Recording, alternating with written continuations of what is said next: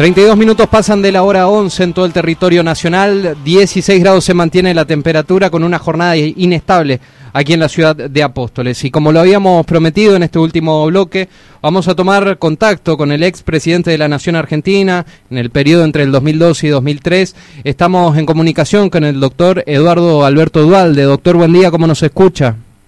Los escucho perfectamente bien y le dejo un cariñoso saludo a los que están en la mesa, a los que escuchan y a la gente de Apóstoles que la verdad que pasaba muy bien ahí con mi gran amigo, ¿no es cierto?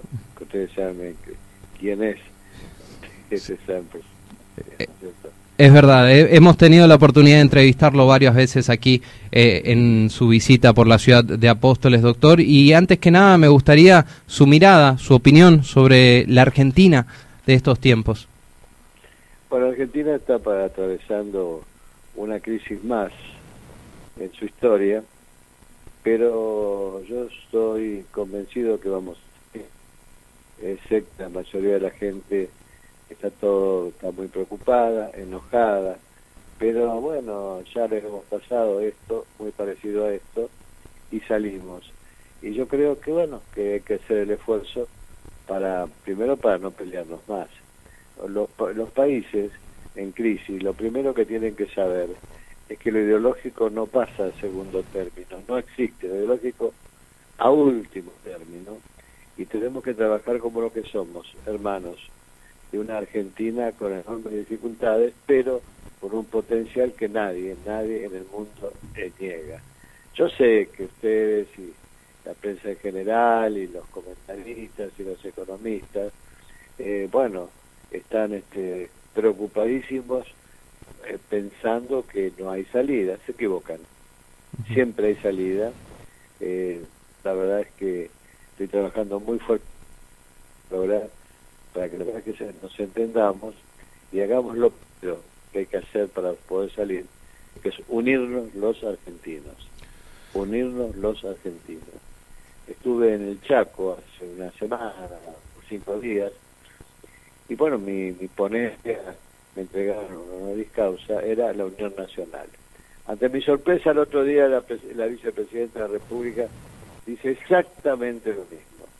Y el 9 de julio, celebrando el Día de la Patria, no sorprende el presidente con la misma declaración. No, no interesa demasiado la motivación por lo que lo dijeron, pero eso nunca lo habían dicho. Entonces, este, bueno, creo que hay que aprovechar esas circunstancias, hay que hacer un gran plebiscito en la Argentina, como lo hizo Uruguay hace un par de meses, eh, en vez de opinar nosotros, los, los dirigentes políticos, los economistas, ustedes mismos, ¿no? Eh, ¿Por qué no opina la gente? Hacemos un plebiscito, como hicieron ellos, demasiado, demasiado preguntas en, mi, en mi opinión en el plebiscito uruguayo, y bueno, necesitamos este eh, ganar tiempo con esas cosas, que la gente opine y que nos diga ella qué es lo que quieren de nuestro país. Así que bueno, estoy trabajando en eso día a día, todos los dirigentes. Doctor, le consulto, ¿en qué se parecen estos tiempos en la Argentina del 2002 cuando le tocó a usted ocupar la presidencia interina? Bueno, toda la crisis tiene aspectos parecidos y otros distinto, ¿no es cierto? En, en, los dos había un aspecto de enojo de la población muy, muy notorio. En aquel había avanzado un poco más con el que se vayan todos, que era un grito de guerra de la ciudadanía dirigida a todos los dirigentes políticos. Todavía en ese aspecto no hemos llegado, ¿no es cierto?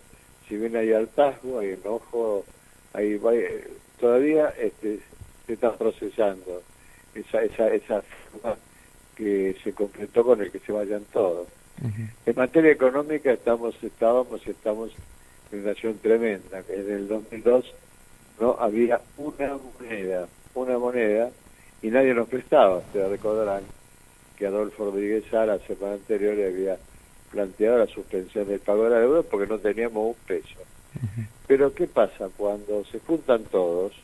Cuando la gente ve una, un gobierno unido, que lo que nos pasó, yo exigí que para ser presidente, en una semana, me votara la autoridad de la Asamblea Legislativa Nacional, me votó el 93%, por lo tanto asumo, pero no asumo para quedarnos con todos la gente de mi partido, no, no, le entregué dos, dos ministros fueron de radicalismo, el presidente de de tercera fuerza, el repaso también fue vicejefe de gabinete, me, refiero a Juan Pablo Catiero, este, le pedimos uno al sector productivo, uno, un ministro de 11, no más de 11, porque uno de los disparates actuales es tener veintipico de ministros, un disparate, es un dispendio innecesario.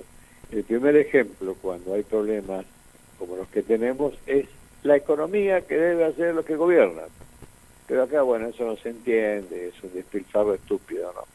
Todo eso hay que modificarlo, pero eh, saber que hemos construido una, una, este, un gobierno fallido, se llama democracia fallida. ¿Por qué? Porque las, las democracias y tienen que tener dos elementos que son esenciales, el orden, el primer orden, y el segundo el control, y un tercero de los sistemas democráticos, no de los totalitarios, es el respeto. Acá no se respeta un corno, acá no se respeta nada no se respeta en las ordenanzas, no se respeta las leyes que son votadas, no se respeta nada. Entonces, por eso dije, y vengo sosteniendo que a esta democracia fallida tenemos que convertirla en una democracia que funcione. Para eso es imprescindible juntarnos. Es imprescindible juntarnos. Y en eso trabajo, este, porque si no el próximo gobierno que saque el 25% de los votos no va a poder gobernar. Va a ser el que cuando asuma le eche la culpa a los anteriores, cosa que se ha hecho una costumbre perniciosa en el país. En cambio, cuando asumimos en el 2002, lo primero que le digo a los 11 ministros que habíamos elegido, que no tenía tarjeta amarilla. El presidente no tenía tarjeta amarilla. El primero que hablará mal de los que se fueron, roja directa. ¿Qué pasó? A los dos meses estaban todos con nosotros. Pero la gente no quiere la pelea nosotros obramos como si la gente quiere que nos peleemos. ¿Qué está enojada? Si uno habla con ellos, insultan a todos. Pero cuando le preguntas si quieren que los políticos se peleen, dicen no, no los elegimos para que se peleen. Los elegimos para que nos solucionen los problemas. ¿no? un poco así es la cosa. E, evidentemente la grieta ha sido una conveniencia para ambos bandos y a nivel nacional, justamente yo lo, he escuchado en estos últimos días en distintos medios, debe ser uno de los pocos referentes políticos que habla del consenso, que habla de la unidad de ambos bandos que se junten para traccionar y sacar esta Argentina adelante. Ahora, coincido con esta postura Totalmente, pero ¿usted cree de que se puede dar una unidad cuando ni siquiera en el frente de todos están unidos? No, no creo, estoy seguro, estoy absolutamente convencido, absolutamente convencido. Mire, este, por eso hay que prepararlo. Eh, a mí me ha tocado hablar en los últimos tiempos con todos los dirigentes políticos y todos dicen, sí, hay que hacerlo, pero no se puede, por lo menos que dicen ustedes. ¿Vos te crees que se pueden con Cristina Kirchner, con los y con, y con los muchachos de la cámpora. Y otros dicen, no, vos te crees que se puede con, con este con el otro presidente están todos en eso. Claro que se puede, muchachos. Los, los acuerdos que se hicieron en el mundo no eran por estas pavadas en términos históricos. ¿Saben por qué era? Porque había decenas de miles de muertos y así todo llegaron a acuerdos. Esto no tiene no tiene consistencia histórica para impedir la unión de los argentinos. ¿Se sentará una mesa, me preguntan, Cristina con, el ingeniero Macri? Posiblemente no, pero ¿qué tiene que ver eso? No, no, no, está su eh, talante o lo que sea de dos personas, tres o cinco, no, es otra cosa, es otra cosa. Este, lo que hay que hacer sí es lo que estamos haciendo eh, bastante parecido a lo que pasó en el 2000, en el 2001, antes de que se vaya de la Rúa. Ahí la, la, el episcopado argentino, muy preocupado por la situación, lanzó la oración por la patria, ¿no? ¿Qué estamos haciendo ahora? En el movimiento productivo, casualmente, que quedamos con Alfonsín, eh, convocamos a el Congreso Interreligioso e intercultural de las 10 religiones más importantes. Vinieron las 10. Es emotivo. Veo un judío al lado de un árabe, todo hablando de lo mismo. ¿eh? Unión, unión y paz, unión y paz, unión y paz. Bueno, en una segunda reunión fuimos avanzando y en una tercera reunión terminamos con el, una oración, pero en vez de ser del, de nuestra religión mayoritaria, no, una oración ecuménica, una oración de todos los de todas las este, religiones que se ofrecieron para ser convocantes a esta unidad que imperiosamente necesitamos. Es decir, las cosas no salen solas, tenemos que, que utilizarlo, tenemos que tener unas ideas y un derrotero. Para eso, por eso hablé hace un rato del tema de hacer como Uruguay y cambiar por un mes y medio, dos meses, cambiar este, esto que vemos permanentemente por, por radio, por las redes, es un, impresionante. Argentina, que no es no es no es de Dualde, ¿no? Eh, de hecho, este, el brasileño famoso, es de este cuento, Ezio, uh, ves cuando te falla la memoria, está tronado. Eso Jaguaribe, Jaguaribe se cansaba de decir que estábamos condenados al éxito. Argentina está condenada al éxito porque Dios o la naturaleza le, le, dio todas las bondades yo creo, creo, sigo entendiendo lo que decía Jaguaribe. Y quiero que sea, quiero verlo, que tengo 80 años, quiero verlo. Y estoy trabajando para eso, estamos trabajando para eso. No solo estoy trabajando, estamos trabajando. Y va a ir a Chile, porque Chile, que en otros aspectos a los argentinos por alguna otra historia no le cae demasiado simpática, es el modelo más importante junto a Estados Unidos de países que sin ninguna disrupción, reitero, sin mm. ninguna disrupción han avanzado, avanzado, avanzado, avanzado, avanzado, avanzado. Bueno, eh, pero ¿sabe qué pasa? Ellos tienen la chile muy metida adentro. Cuando el, el, cuando el dictador decide hacer una, un, plebiscito que siento que ganaba y lo pierde, a los 15 días le exigen senador vitalicio. Le pregunto a Ricardo Lagos, que fue presidente cuando fui yo, ¿qué quisieron? ¿Qué te quisieron? Eduardo, me dice, porque tiene una, una voz así, me dice, Eduardo, lo votó el 32% de los chilenos. Tenemos que unir a los chilenos. Fíjese cómo piensan distintos. Y ahora, cuando iba a ir con cinco dirigentes de primera línea argentinos, entre ellos el presidente de la Unión Cívica Radical, este, me dice, este, me dice, eh, le digo, no, no voy a ir, le digo, me, le puso una excusa, no voy a ir porque nuestro embajador se ha metido a defender a Jones Wall, a ir a medio momento para ir, ¿no? Entonces le pongo, una excusa, en vez de decirle, no voy porque el embajador no ha hecho tal cosa, le digo, porque perdieron. Y me dice, Eduardo, ¿cómo que perdimos? Los que ganaron tienen razón.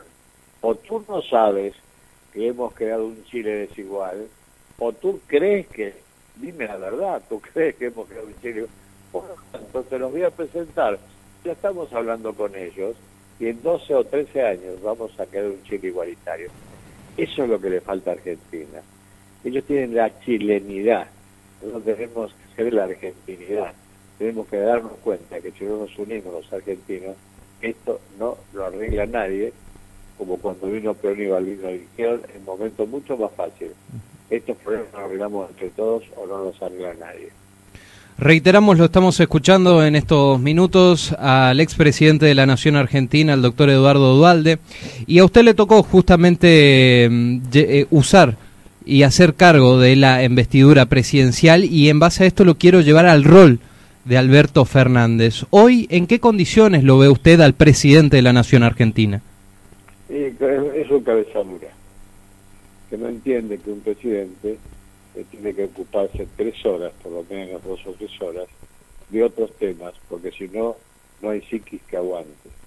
Yo le conté lo de la Rúa, le conté lo que me pasó a mí.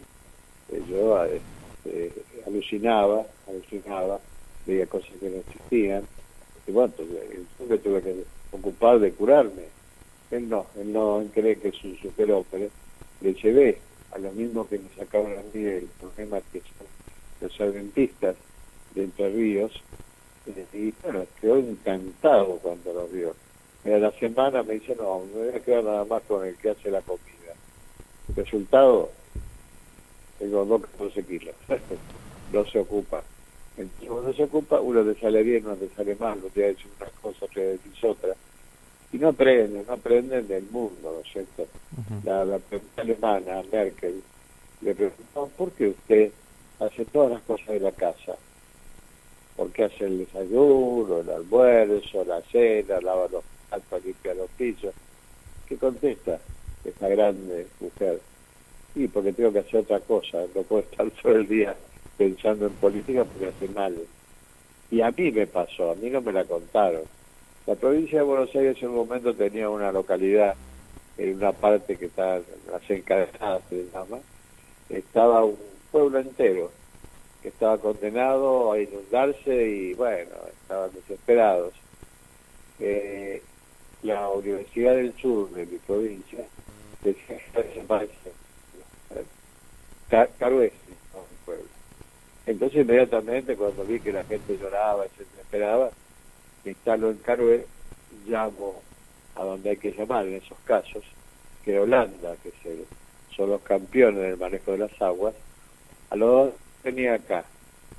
Y cuando llega eh, José Los Chacón, lo nombro porque era argentino, el número uno de Holanda, del manejo de las aguas, era argentino, que estudió en Rosario, José Los Chacón.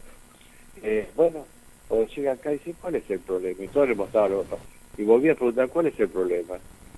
Entonces ya sorprendidos, lo escuchan a él y dicen, no hay que poner turbina ya.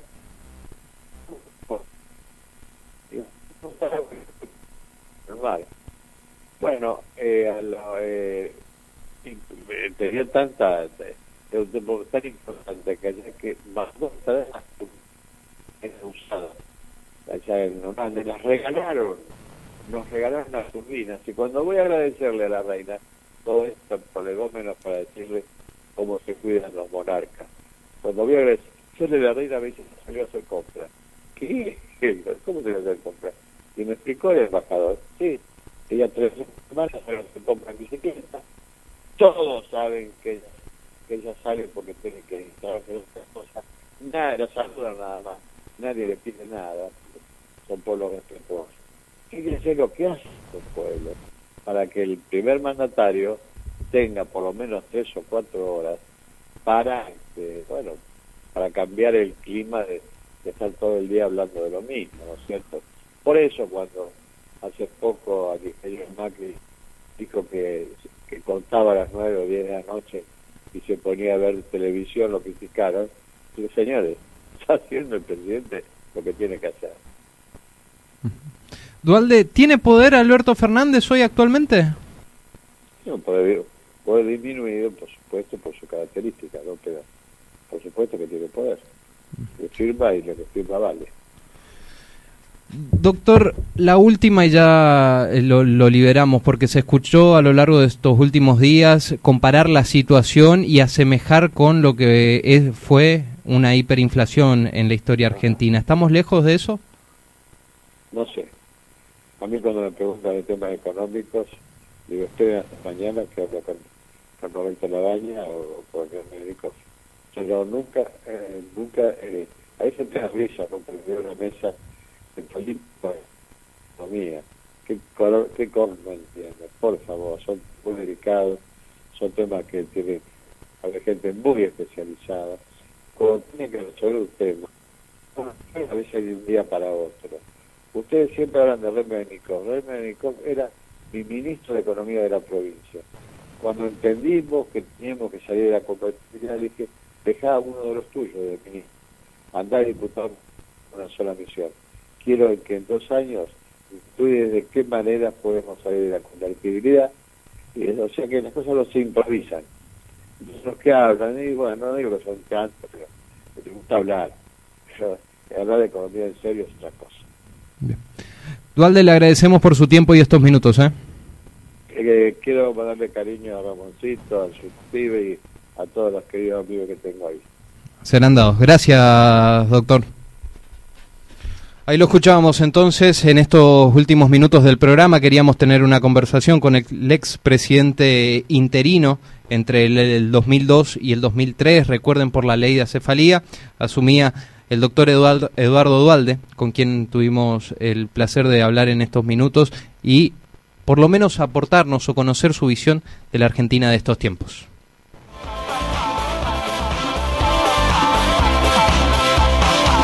Intento seguirte pero no doy más. Sospecho que el tiempo se nos va a acabar. Estás algo loca y sos tan clásica. Deja que la noche nos proponga más. Decime que sí, hacer a veces sos tan genial. Persigo tus ojos por la capital. Me gusta que seas tan dramática.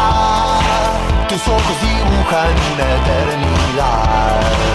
Y está muy bien así, por hoy no pienses más. Yo sé que lo necesitas. Me quedo con vos, yo sigo de largo, voy a buscarte. Qué noche mágica, ciudad de Buenos Aires queman las horas de esta manera, nadie me espera. Como me gusta verte caminar así, me quedo con vos, yo sigo de largo.